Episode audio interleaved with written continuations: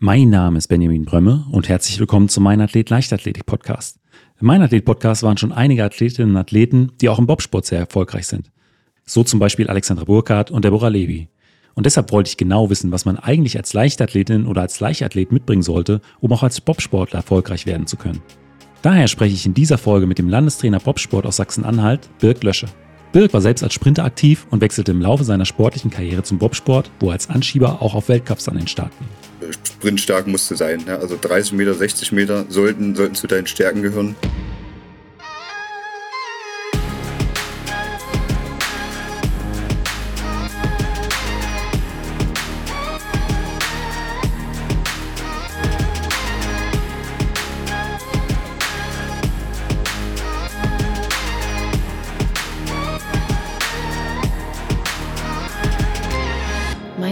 Athlet, der Leichtathletik-Podcast aus Frankfurt am Main. Dann herzlich willkommen, Birk. Ja, hi. Hi, Benjamin. Ja, Birk, ich habe eben schon im Intro so äh, ein kleines bisschen äh, was auch zu deinem sportlichen Background gesagt, aber vielleicht kannst du auch noch mal äh, ein bisschen was äh, zu dir erzählen. Ja, also ich, ich sag mal, ich stamme wahrscheinlich so wie 90 Prozent so der Bobsportler oder Bob-Anschieber äh, aus der Leichtathletik.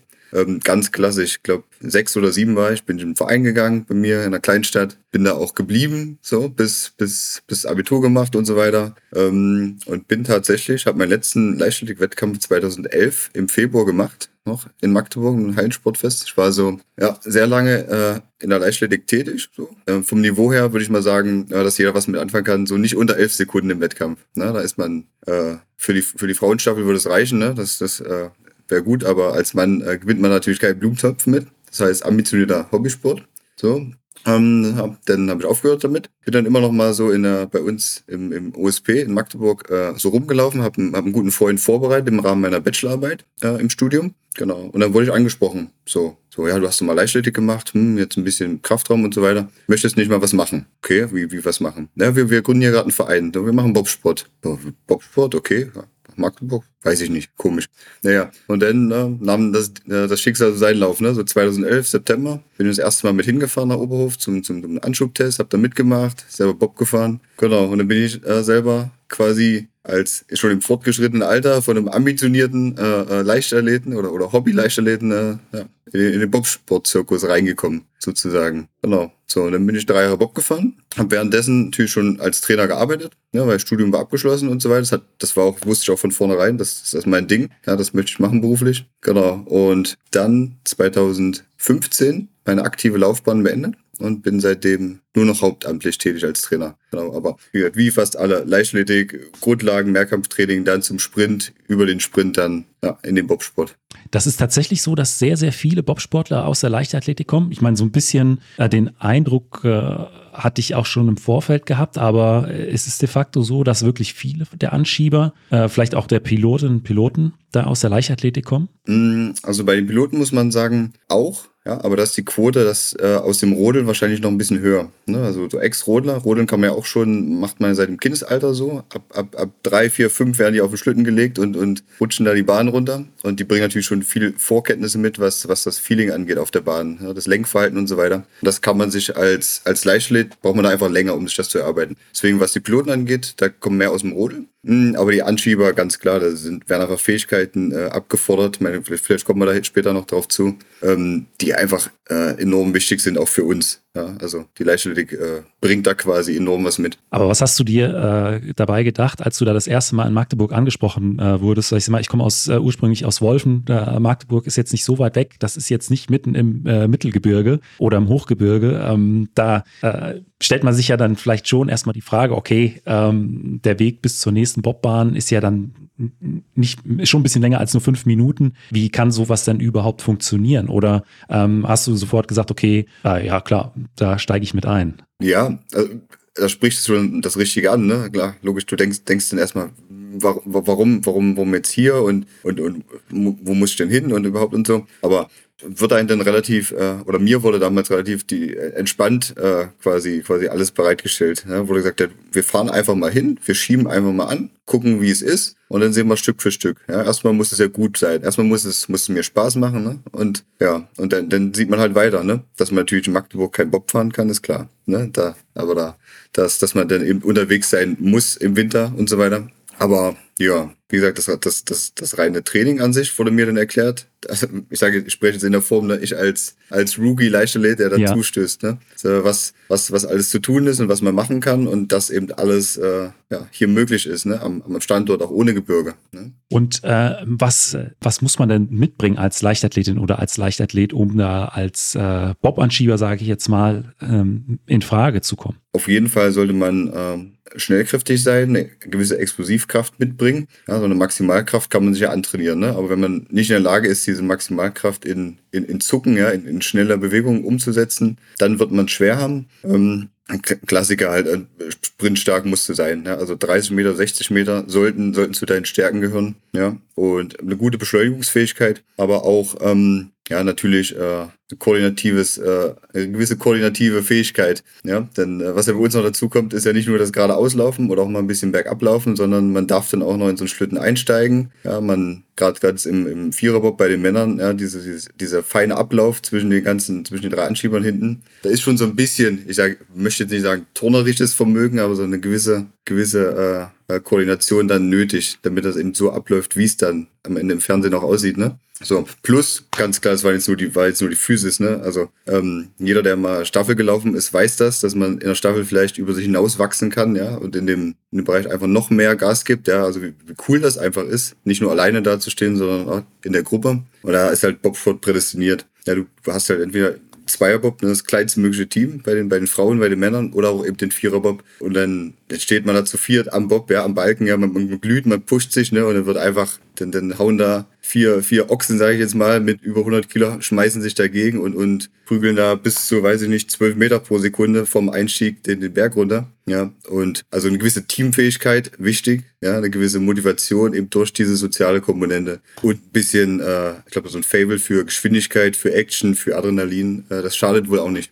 Aber sind es noch die 100 Kilo, die man mitbringen muss, wenn man äh, als äh, Anschieber äh, oder Anschieberin mit äh, in den Bobsport einsteigen möchte? Hm, ja, das kommt drauf an, ja. Also wir haben ja ein Mindestgewicht für den Bob. Ja, also der Bob darf nicht leichter sein als das. Das ist zum Beispiel, ich nehme jetzt mal den Vierer-Bob, der wiegt 210 Kilo. So, und dann gibt es ein Höchstgewicht für alle vier Leute mit Ausrüstung, mit Helm, mit Spikes, mit allem, was die Bahn runterfährt. Das sind 630. Bedeutet im Schnitt 105 Kilo pro Kopf die eben entsprechend aufgeteilt werden müssen. So, ja, das ist meist im, von der Pilot ist ein bisschen leichter, hinten die vier ist ein bisschen leichter und die Seitenleute dürfen dann ruhig mal ein bisschen schwerer sein.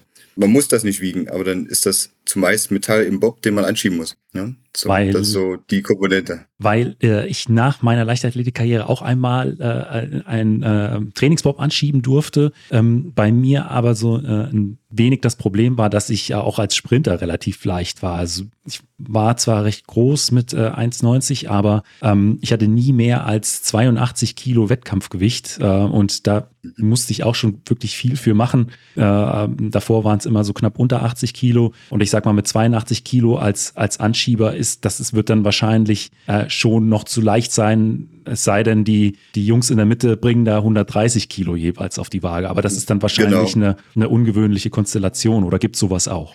Ähm, es gibt es auch, aber ich sag mal so 90 Kilo für die, für die vier ist schon so das Mindestmaß. Weil, ähm, ja, wie gesagt, man möchte den Schlitten halt so leicht wie möglich halten und es, es muss ja auch passen so von den, von den Gesamtkomponenten. Also die, diese Gewichtsverteilung muss stimmen. Und wenn da hinten auf der Achse da zu wenig Gewicht ist, ne, dann muss man, muss man sich mal mit dem Piloten äh, unterhalten. Äh, die haben das dann nicht so gern, dass da, dass da hinten 20 Kilo fehlen und die Mitte nur, nur so schwer ist. Also das wirkt genau. sich dann auch also, auf das Fahrverhalten innerhalb äh, äh der Bobbahn aus. Genau. Genau. Also die Gewichtsverteilung ist dann auch wichtig. Die muss auch passen. Auch sehr individuell. Genau. So, also wie gesagt, so 90, 95 ja. Kilo, das sind schon die, die, die Maße, die man schon mitbringen sollte. Ich meine, nicht jeder Leichtathlet hat die. Also ich hatte als Sprinter, ich bin 1,80, hatte so 75, 77 Kilo. Und ja, dann war ich halt äh, in einem Jahr bei 95, so. Bisschen schnell, aber ja, weil halt eben gesagt wurde, ja gut, damit ist man nicht konkurrenzfähig und jetzt muss ein bisschen was drauf. Ja. Ja, und dementsprechend äh, ist das halt auch äh, ein Stück Arbeit, so. Das kann nicht von jetzt auf gleich passieren, so auch für die meisten jetzt, jetzt um niemanden abzustrecken, abzustrecken jetzt, äh, sagt er, ich wiege 80 Kilo und ich komme nicht höher. Schritt für Schritt. So. Und ähm, du hast es angesprochen, du bist äh, ein, ein, Sprinter gewesen, der um die L5, L2 äh, gelaufen ist über die äh, 100 Meter. Ähm, das ist auch so was, äh, ein, ein, Bereich von Zeiten, den man dann auch mitbringen sollte. Ja, also ich, ich möchte fast sagen, das ist so die unterste Grenze. Also äh, eigentlich ist es verrückt, äh, dass ich mit den schlechten Zubringern, würde würd ich mal sagen, noch relativ weit gekommen bin. So, also im Normalfall die die Sprinter, die jetzt vorne im Weltcup mit unterwegs sind, die die vom Sprint kommen, die laufen alle unter 11 sollten alle unter 11 gelaufen sein, beziehungsweise in 30 Meter Ablauf. Das ist ja viel interessanter für uns. Okay. Ähm, dort enorme Fähigkeiten mitbringen. Also wer da langsamer als eine 370 läuft, über 30 Meter aus dem Hochstart, so wird es wahrscheinlich schwer haben, in die Weltspitze vorzustoßen bei uns. Also ist es eher auch so im Sprint an die 60 Meter Zeit, die interessant ist als die, als die 100 Meter Zeit, weil ich sag mal, da gibt es schon dann äh, auch große, große Unterschiede, ähm, dass da welche schnell ihre Höchstgeschwindigkeit erreichen, also super starke Starter sind, aber dann, weiß ich, in der ähm, Schnelligkeitsausdauer dann einfach federn lassen. Dass, äh, ähm, wenn jemand, weiß ich nicht, eine, eine 11-0 äh, äh, läuft, aber eine 670 über die 60, dass er dann ja. extrem gute Chancen hat für, die, äh, genau. äh, für den Bob. Das, das, das ist die Aussagekraft genau für uns. Ja, weil ähm, man läuft auf, auf, selbst auf der 4, also auf der letzten Position der Bremse, der ganz am Ende reinspringt, der im Viererbob, der läuft maximal 50 Meter. Okay. Ja, und dementsprechend äh, reichen uns diese sechs Sekunden ähm, an, an Sprintvermögen aus. Aber du hast es auch vorhin angesprochen, bis zu 12 Meter pro Sekunde, also auch weit über äh, 40 km/h, ähm, genau. dann äh, auf Eis und dann auf einer wahrscheinlich auch schon abschüssigen Strecke ist es dann. Ja, der, äh, ja. Die, also abschüssig auf jeden Fall, genau. Also wenn man, also die höchsten oder das höchste Gefälle sind 12 Prozent äh, erlaubt laut Regelwerk. Das ist auch wie bei den äh, Olympischen Spielen in Peking. Das hatte unten dann 12 Prozent Gefälle. Mhm. Ja, dann kommen wir vielleicht auch noch drauf. Ja, wir haben in Magdeburg ja eben äh, zwei Profile und ein Profil haben wir auch so gebaut mit diesen 12% Gefällen. Und äh, ja, also das zieht schon. Also da, da sollte man sich schon zügig bewegen oder aber auch reinspringen. Ne? So, das ist schon. Äh, ja, das kann ich mir, äh, ich überlege gerade, ja. äh, 12 Prozent eine äh, ne, ne Straße, das ist dann schon äh, ne, ein ordentliches Gefälle. Ja, da lässt man nicht so entspannt rollen, ne? Genau. Und das könnten auch die meisten äh, äh Anschieber natürlich nicht gerade auslaufen, ganz klar. So, da muss ja. man sich dann mit, mit ZUL-Geräten, äh, 1080 oder so, quasi rantasten auf der Geraden, aber selbst da wird schwer. Deswegen, also wir brauchen das Gefälle. Äh, du hast den 1080 jetzt schon angesprochen. Das wäre, also ich glaube, da gibt es zum, zum Leichtathletiktraining, zum Sprinttraining sehr, sehr viele Überschneidungen. Also äh, ich denke mal, äh, Kraft und auch äh, Sprint, kurze Sprints sind äh, schon ein großer Bestandteil vom, äh, vom ja. Training im, im Bobsport. Deswegen, wenn du mal so einen groben Überblick verschaffen könntest über äh, das, äh, das Training von einer Bobsportlerin, vom Bobsportler im, im Laufe des Jahres, dass man dann, vielleicht gehen wir nochmal auf das mhm. ein oder andere dann nochmal genauer ein. Dann machen wir erstmal, machen wir erstmal so einen Jahres, Jahresverlauf so ein bisschen. Ja, also meist ist die Saison ja so im März zu Ende, ja, Februar, März mit dem Höhepunkt. Dann haben, haben sie die Saisonpause, ja, so von drei, vier Wochen. Und dann geht's im April weiter. Also im April beginnt quasi die Vorbereitung für den nächsten Winter schon. So, das sind so grob sechs Monate, bevor es dann wieder in die, in die Saison geht. Also sechs Monate Vorbereitung, um dann zum Beispiel bei dem wichtigen Anschubtest, es gibt einen Einzelanschubtest einmal im Jahr, da muss sich jeder Anschieber beweisen. Deutschlandweit fahren alle nach Oberhof auf Eis und kriegen dort quasi ihre Leistung bestätigt, ihre Arbeit vom Sommer. So, dann sind die ersten sechs Monate rum. Das ist quasi der erste kleine Höhepunkt für uns. Und dann geht's ja erst los mit den, mit den internen Qualifikationen der Teams und für die internationalen Rennserien. Ne? Die beginnen dann im November, Dezember, Januar und münden dann meist in dem Höhepunkt WM, EM, Olympia im Februar. Ja, das heißt hier, wenn man es wenn man streng genau nimmt, hätte man eine, eine Doppelperiodisierung ne, mit, mit zwei Höhepunkten. Ne? Der, der Oktober ist der erste und der Februar dann der zweite. So in dem Rahmen. Genau. Wie man jetzt da hinkommt, ja, mit, mit, mit Blocktraining, mit, mit, mit einer einfachen Priorisierung und so weiter und so fort, das obliegt dann jedem Trainer allein. Genau. Ein klassischer, du, du sprichst schon an die Gemeinsamkeiten. Also ich würde sagen, im, im Sommer sind es so 70, 80 Prozent ähm, genau wie, wie im, im Sprinttraining. Ja. Typische Woche sieht so aus. Wir haben vier, also in der intensiven Phase habe ich vier Haupteinheiten. Montag und Donnerstag Sprint oder Schub, Dienstag und Freitag Kraft oder Schnellkraft. Und dann gibt's noch drei, vier Ergänzungseinheiten, Oberkörper, allgemeine Kraft, Stabi, Koordination, Würfe und so weiter, um die Woche eben zu füllen und um bestimmte Kapazitäten halt quasi zu erschließen. So, das ist so. Und nach dem, nach dem Prinzip trainieren auch sehr viele Sprinter. Ist da, besteht da auch die Möglichkeit, im Sommer an einer Leichtathletik-Saison teilzunehmen? Also, dass man sich da auch über Wettkämpfe äh, zum Teil dann äh, die Schnelligkeit holt? Oder ist es dann schon eher so, dass man dann sagen muss, okay, ich fokussiere mich jetzt auf das Training, ähm, mhm. um das äh, doch ein bisschen spezifischer in Richtung äh, Bob äh, zu, zu konzentrieren? Also ist, ist schon möglich. Ich glaube, bei den Frauen ist es noch eher möglich. Ähm, da und da sind beispielsweise große Frauen und so weiter, die jetzt von der, von der Physis her schon ein gewisses Gewicht mitbringen, die eine ganz normale Sommersaison machen, die ihre Höhepunkt ja meist im, im Juli, August haben, dort schon schnell sind, müssen dann theoretisch nur noch sechs bis acht Wochen überbrücken bis zum ersten Wettkampf. Also da wäre es auf jeden Fall möglich. So, wenn ich mir jetzt anschaue, so ein, ein Sprinter zum Beispiel, also die wenigsten Sprinter haben halt A das Gewicht, ja, dass sie, dass sie dann quasi sagen, äh, machen die, machen die Hauptsaison in der, in der Leichtathletik über 100 Meter zum Beispiel. Ähm, da fehlt einfach diese Gewichtskomponente. Die würde, die würde den Sprinter limitieren im, im, im freien Sprint, die wir dann benötigen. Das heißt, wenn es ein Werfer ist zum Beispiel oder ein, ja, da, da wäre es eventuell noch möglich. Also doppelgleisig zu fahren, würde ich sagen. Und ich sag mal, so das beste Beispiel dafür ist ja Alex Burkhardt, die äh, innerhalb von, ich glaube, einem halben Jahr bei drei internationalen Meisterschaften dann auch äh, Medaillen gewinnen konnte. Ähm, also es ist schon machbar, aber ich glaube, ähm, so wie ich das rausgehört habe, ähm, es ist jetzt nicht die Regel, dass man. Nee, nee. Also ist wirklich im, im, absoluten Einzelfall, im Spezialfall möglich und bei ihr hat es ja perfekt geklappt. Hat ja alles mitgebracht, um ja. halt im Bobsport erfolgreich zu sein ne? und durchmarschiert und so weiter. Genau. Das war quasi das Optimum, ne? wie es laufen kann. Ähm, das, wir hatten am Anfang auch schon mal den, den, den Standort angesprochen, äh, sei es jetzt Magdeburg oder, oder auch Frankfurt äh, ähm, in, in Hessen ist ja jetzt auch nicht äh, in, in der Nähe von einer Bobbahn. Also du hast auch schon gesagt, es ist jetzt nicht zwingend notwendig, äh, an einer Bobbahn äh, zu, zu wohnen, aber es findet dort natürlich, ich könnte mir vorstellen, dann in regelmäßigen Abständen dann auch im äh, Sommer auf diesen, auf den Bobbahnen was, was, was statt in einer irgendwie modifizierten Form oder ist tatsächlich, wenn in der Bobbahn dann auch wirklich in einem Eiskanal äh, und äh, alles andere ähm, unter, unter veränderten Bedingungen. Genau, genau, das ist das Schöne. Ähm, also es muss keiner im, im Sommer auf Richtung Bobbahn fahren. Es machen die Piloten auch nicht, die fortgeschritten. Also da fährt keiner einen Rollenbob runter oder macht ja. irgendwas, sondern die machen wirklich mit ihrem Höhepunkt äh, im Februar bis zum ersten Fahren wieder im Oktober, Ende Oktober, November, fährt keiner von denen Bob. Ne? Vielleicht sitzt mal wer am Simula Simulator von den Piloten Genau. Und das ist halt auch das Schöne für die Anschieber. Ähm, wenn sie jetzt zum Beispiel aus einem der Standorte kommen, wie, wie du gesagt hast, ja, man kann das, den kompletten Sommer sechs Monate am Standort trainieren. Man macht selbst die, die Teamstarts, äh, die Teamstartlehrgänge, ne? wenn, dann, wenn dann der Pilot quasi seine Anschieber, die ja meist in Deutschland verstreut sind, dann zusammenkommen, kann man eben an diesen Standort machen. Ja, wir haben jetzt hier eben diese Anschubstrecke, sodass einfach regelmäßig der Pilot sagt, hier, jetzt Anschieber aus Potsdam, Anschieber aus, aus, aus Wiesbaden, aus, aus Magdeburg, aus Halle, wir versammeln uns ne, und wir trainieren jetzt hier bei uns, machen unseren Teamstartlehrgang zwei, drei Tage am Stück, so gesammelt. So, das sind wirklich ähm, ja, möglichst äh, wenig, wenig Gesamtfahrzeit weggeht und so weiter, sondern jeder wirklich an seinem Standort sich im Sommer perfekt vorbereiten kann. Genau. Und du hattest halt in Magdeburg angesprochen, ne? So, wenn man jetzt äh, das sich mal vor Augen führt, also wir, wir haben ja quasi alles. Ne? Wir haben hier jetzt mit dieser Anschubstrecke, mit den zwei Profilen, ja, wir haben die, du warst ja selber schon mal in Magdeburg, ja. habe ich, hab ich äh, mitbekommen.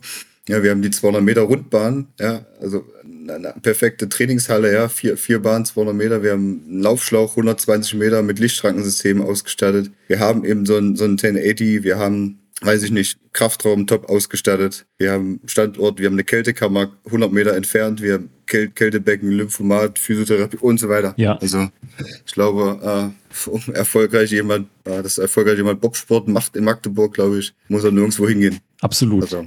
Ja, auch gerade äh, der 1080 ist ja nicht nur zur Zugunterstützung, sondern auch für ZWL-Läufe äh, ähm, äh, absolut geeignet oder auch äh, konstruiert. Ist wahrscheinlich auch so ein Trainingsinhalt, der ähm, äh, wichtig ist, weil gerade ähm, auch wenn es um die Beschleunigungsphase geht, dass man da mit, mit Zugwiderstand arbeitet, ist wahrscheinlich auch äh, die äh, mehr die Regel als die Ausnahme im Bobsport. Genau. Also gerade in, in, den verschiedenen Phasen, ne, wenn es wirklich sechs Wochen lang nur um Beschleunigung geht, dann ist das einfach das, das Wahl der Dinge, ja, oder das Mittel der Dinge, ne, dieses, dieses Gerät, ja. Es gibt, gibt paar Leute, die, die laufen noch sehr gerne mit dem Schlitten, ja, das ist so persönliche Präferenz. Die haben noch diesen Gewichtsschlitten, den sie hinter sich herziehen, ja, weil einfach ein gutes Gefühl ist, ja. Und jetzt bei, bei ein paar habe ich jetzt mit dem, mit dem 1080 angefangen und ja, das ist natürlich, wie gesagt, elementar, einfach mit Widerstand zu sprinten, ja. Deswegen, das ist ja so die Haupt, äh, die, der Hauptunterschied zwischen der Leichtathletik, dem freien Sprinten und, und dem Bobsport, dass wir einfach diesen Widerstand haben. Ne? Wir müssen einfach lernen, äh, Widerstand gerade die ersten Meter zu überwinden und da eben diese höhere Kraftkomponente, die da zum Tragen kommt, wie du sagst, unerlässlich für uns. Bei der Kraftkomponente, äh, um das zu realisieren, was sind da so, ich sag mal so äh, grundsätzliche Übungen, die im Krafttraining auf jeden Fall mit dabei sind und vielleicht auch so, weiß ich nicht, Werte, die man da mitbringen sollte oder die man dann aufbauen sollte, um äh, so einen Bob anzuschieben? Ja, das äh, ist auch immer spannend, ja, mit den, mit den Werten, mit den Zubringern, ne? Da gefühlt kann viele Wege führen nach oben, ja. Jeder realisiert seine Leistung über einen anderen Weg. Mhm. Aber ich sag mal, um Reisen umsetzen, die, die Klassiker, eine, eine Kniebeuge, eine halbe Kniebeuge, gehende Ausfallschritte, Bulgarian Split Squats, Hockeraufsteiger, Hip Thrust, einbeinig, beidbeinig, sind so die, die Klassiker im, im Krafttraining. Aber wenn ich, ich bin ja auch ein Freund von Zahlen. Wenn ich mal ein paar, paar Zahlen rumschmeißen sollte, also ein Mann, ein durchschnittlicher Anschieber mit 90, 95 Kilo, der sollte schon mal 160, 170 tief beugen können, so Minimum. So. Also knapp unter dem doppelten Körpergewicht. ja, das, das sollte man schon, schon können. Sauber natürlich. Und so eine Frauen, äh, ja, es gibt auch Frauen, die beugen Hocker mit Absätzen äh, 120, 130 Kilo, so die in der Weltspitze sind oder in der deutschen Spitze. Was sollte man als Frau mitbringen an Körpergewicht, mindestens als Anschieberin? Also Minimum 70 Kilo und also im Bereich zwischen 70, 72 bis maximal 77 Kilo ist jetzt aktuell der Stand, dass man auf jedem Bob quasi einsetzbar ist. Ja. Ja, man muss ja mal schauen, Gewicht Pilotin, Gewicht Anschieberin. Das muss halt harmonieren, genau. Äh, gibt auch schwere Pilotin, leichtere Pilotin und so weiter, sodass man eben dann möglichst wieder auch an diese, an diese Grenze äh, kommt. Ja. So. Aber dann auch bei den Frauen fast das Zweifache des Körpergewichts bei, bei der tiefen Kniebeuge. Ja, so halb, halbe Kniebeuge sollten da schon 130, 40, 50 gehen. Ja. Da, weil, muss, muss dazu sagen, genau, weil es klingt so fast gleich, müssen genauso stark sein wie die Männer. Ne, aber der, den, den Bob, den die Frauen anschieben, der wiegt auch 170 Kilo. Ne, also der Zweier-Bob. Ja. Das heißt, da gibt es keinen, keinen Vorteil, nur, nur weil jetzt zwei Frauen am, am Bob stehen, ja, muss genauso beschleunigt werden, das ist das gleich schwere Gerät. Deswegen vielleicht bei den Frauen noch so die Kraftkomponente ein bisschen höher prozentual zu sehen als bei den Männern. Ähm, so ein Bob könnte ich mir vorstellen, ähm, kostet ja auch äh, äh, eine gewisse Summe. Ich meine, da ist ja auch sehr viel Entwicklungsarbeit drin. Das sind ähm, höchstwahrscheinlich Einzelstücke in, in Serie, wird sowas mit Sicherheit nicht produziert. Ähm, wie sieht es denn da aus? Also muss ich da, wenn ich Interesse habe am Bobsport, auch äh, sagen, ich habe mit, äh, weiß ich nicht, den und den Kosten pro Jahr für, äh, für den Bob zu rechnen? Mm, nee, wir haben ja das Glück, dass, dass unser Verband äh, mit der FES zusammenarbeitet, also von der FES quasi die Bobs gebaut bekommt, auch schon über Jahrzehnte hinweg. Mm, und das ist halt ein Schlüsselfaktor einfach für unseren Verband, um auch so erfolgreich zu sein, wie wir eben sind. Ja, also die, die, die arbeiten quasi ständig dran. Ja, also nur weil wir jetzt bei Olympia die Goldmedaillen geholt haben, heißt es nicht, okay, wir haben, wir haben jetzt einen Bob, ne, der, der läuft perfekt, sondern nee, es wird weiter getüftelt, wird weitergearbeitet, äh, wie man den, den verbessern kann. Also der Pilot im Verband in Deutschland bekommt den von der FES gestellt, vom Verband. Muss halt kleine, kleine, kleine Leihgebühr zahlen, aber äh, alleine könnte man sich so einen Bob äh, nicht finanzieren. So, wenn ich mal so ein paar, paar Zahlen. Äh, ja. Also ein normaler Zweibob kostet so 60.000, 70.000 ganz entspannt, wenn die gut laufen. Ja, wenn, wenn du damit Weltmeister geworden bist, kann man den auch mal für 80, 90 verkaufen, wenn er privat wäre. Und Viererbob äh, geht bei 100.000 Euro los. So. Und da hat man noch keine Kufen. So, so ein paar Kufen kann auch mal bis zu 10.000 Euro kosten. Wow, okay. Ein, ein, ein paar. Ja. Und dann laufen die vielleicht bei, bei schönem Wetter, aber bei, bei, bei, bei Reif, bei, bei, bei Regenwetter laufen die nicht, dann brauchst du noch ein paar. Ja. Also es ist auch schon ein großer äh, Ingenieursteil, der da äh, in, den, in den Goldmedaillen äh, jetzt von, von Olympischen Spielen steckt. Also das ist ja, auch viel Entwicklungsarbeit, die dann da äh, mit, mit reingesteckt wird. Ja, auf jeden Fall. Also wir sind ja eine Rennsportart. Ne? Deswegen, wenn man mit 120, 30 äh, jetzt in Whistler, jetzt äh, Weltcup, der jetzt ansteht am kommenden Wochenende, ist der Geschwindigkeitsrekord 158 im Vierer. Ja, wenn man mit so hohen Geschwindigkeiten äh, durch einen Eiskanal fährt, äh, dann, dann ist der technische Anteil augenscheinlich sehr ja, groß, ne? Ja. weil mit, äh, mit Vox würde man das nicht schaffen. ne? Wie viel, äh, wie viel G sind dann in den Kurven? Ich sag mal, wenn man mit 140, 150 in, in, in so eine Steilkurve reinfährt, ähm, da drückt es einen wahrscheinlich auch schon ein bisschen in den, in den Bob rein. Ja, also 5, 6 G wurden schon gemessen. Für einen Bruchteil denn. Ne? Also gibt Kreisel in Altenberg zum Beispiel, hat man, hat man drei Sekunden schon ziemlich hohe G-Kraft, die einen dann zusammendrückt. Ja. Ja, also da darf man, darf man durchaus im Sommer ein bisschen Rumpftraining äh, machen. Weil so äh, 5, 6G ist ja dann schon, äh, das sind ja Werte aus, äh, aus der Kunstfliegerei, äh, in der die Leute ja dann teilweise auch schon spezielle Kleidung, spezielle Hosen haben, um da das Blut aus den, äh, aus den Beinen, Oberkörper zu drücken. Klar, da sind die G-Kräfte auch ähm, teilweise für längere Zeiträume, aber ähm, das ist dann schon, ist dann schon ordentlich, was dann da, äh, was dann da für eine Last auf einem wirkt. Genau, genau, das ist eben eine Belastung, die sieht man im Fernsehen nicht, ne? Man ja. sieht drei, vier, fünf Sekunden laufen, zack, dann wird reingesprungen. Genau, aber die, die Physis quasi, eine, eine Bobfahrt, ich sage jetzt zu, zu überstehen oder ne, die es dann ausmacht, die dazugehört, äh, die muss halt eben auch vorbereitet sein. Ja? ja? Also man hat dann eben 45 bis 55 Sekunden äh, diese Kräfte und ja, da darf man schon entsprechend vorbereitet sein.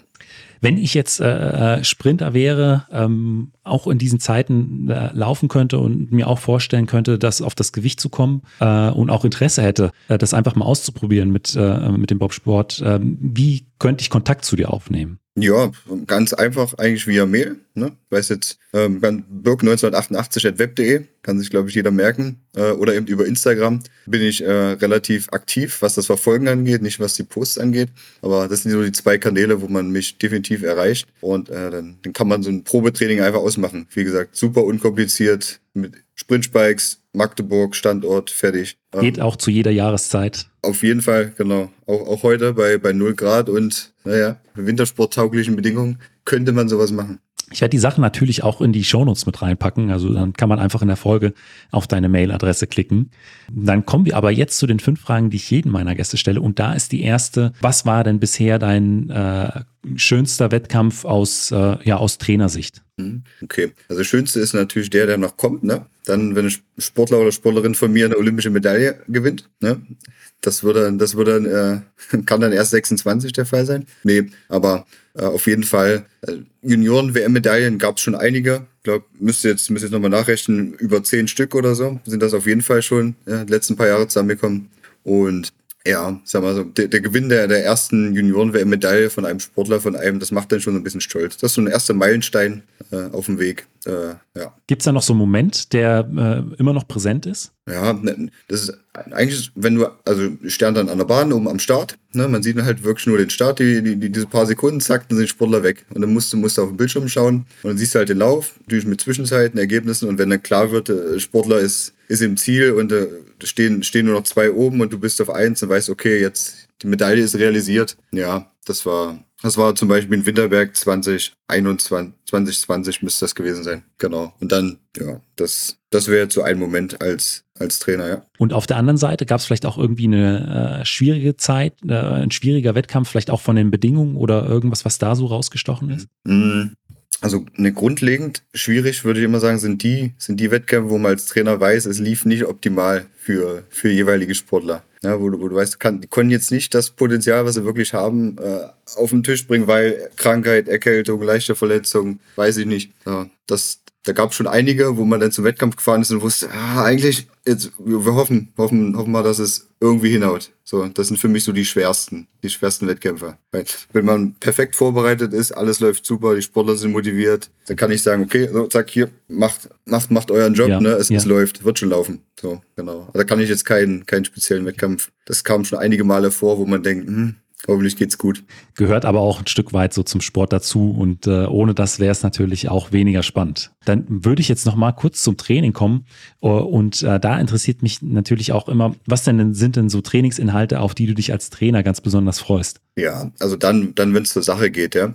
Jetzt im Sommer, Juli, August, so wenn, wenn, wenn die Einheiten schon intensiver werden, ja, wenn es dann entweder zum Sprinten geht, aber auch vor allem Anschubstrecke, du, du, du siehst, die Sportler sind motiviert. Von mir aus 25 Grad Sonne, ähm, du siehst die Erwärmung, ja, heute wird schnell, äh, die, du siehst die Einschieber, die Erwärmungsdinger und, und ja, äh, so Best, Bestwertwetter, ne? Sagt man dann immer. Ja. Und dann, oder, oder aber auch äh, Teamstarts. Wie gesagt, wenn, wenn du stehst da an, an der Bande und kannst, kannst die Energie förmlich spüren jetzt von, von den Leuten, ne? die, die da im Team jetzt an diesem Viererbob oder Zweierbob äh, stehen und merkst ja, äh, da kribbelt schon, ne? wenn es in der Richtung zur Sache geht. Also die, je intensiver, desto besser. Und auf der anderen Seite, was sind so äh, Inhalte, von denen du weißt, okay, die sind wichtig für die Athleten, aber ist jetzt nicht das Spannendste, was im Trainingsplan steht? Glaube, der Klassiker. Ne? Also so eine Fußstabi im Sand oder, oder auf Weichbodenmatten, diese Geschichten. Ja. Super wichtig, äh, super Grundlagen für alles weiter, was folgt. Aber ja, das ist, Kann ich gut nachvollziehen. ja, ja. Glaub, Dann jeder. kommen wir jetzt zur letzten Frage und die ist immer, äh, was würdest du jüngeren Athletinnen, Athleten oder vielleicht auch deinem jüngeren Ich mit auf den Weg geben wollen? Ja, mh, also als, als, als junger Athlet, äh, zwei Dinge vielleicht, ja, sowohl wohl als Trainer als auch als Athlet, so die so ein bisschen, ein bisschen einhergehen. Mh, Einfach als Athlet einfach mal mutig sein, so einfach mal auch Entscheidungen treffen, die man, die man vielleicht erstmal, weil so ein bisschen, wo man, wo man nachdenkt, ja, macht das Sinn, macht das keinen Sinn, ja. Auf mein Beispiel zurück hätte ich damals 2011 äh, gesagt, ja, nee, eigentlich eher so nicht mehr. Ich habe abgeschlossen mit dem Sport. Wäre ich jetzt nicht hier, dann wäre ich nicht nochmal drei Jahre um die, um die Welt gefahren, hätte viel gesehen durch den Sport, wäre jetzt nicht äh, seit zehn Jahren Landestrainer ja, und, und so weiter und so fort. Deswegen einfach, einfach mal trauen, einfach mal machen, das vielleicht. Und eben äh, als zweite Sache, sowohl als Trainer als auch als Sportlerin, so den, den Prozess einfach vertrauen. So, also Leistung entwickelt sich nicht linear zu 99 Prozent. Ja, es gibt, gibt mal Schritte zurück, gibt mal Schritte vor und so weiter. Und das ist, glaube ich, eine wichtige Erkenntnis äh, als, als Sportler. Einfach geduldig sein. Ja? Also wenn man, wenn man einen Weg hat mit dem Trainer, der, der, der geklärt ist, abgesprochen ist, Vertrauen haben und ja, einfach, einfach den Weg gehen. So. Dirk, vielen Dank für deine Zeit. Danke. Falls dir die Folge gefallen hat, gib mir doch einfach eine Bewertung bei Spotify oder Apple Podcast. Außerdem freue ich mich sehr über dein Feedback per E-Mail oder auch auf Instagram. Vielen Dank und bis zum nächsten Mal.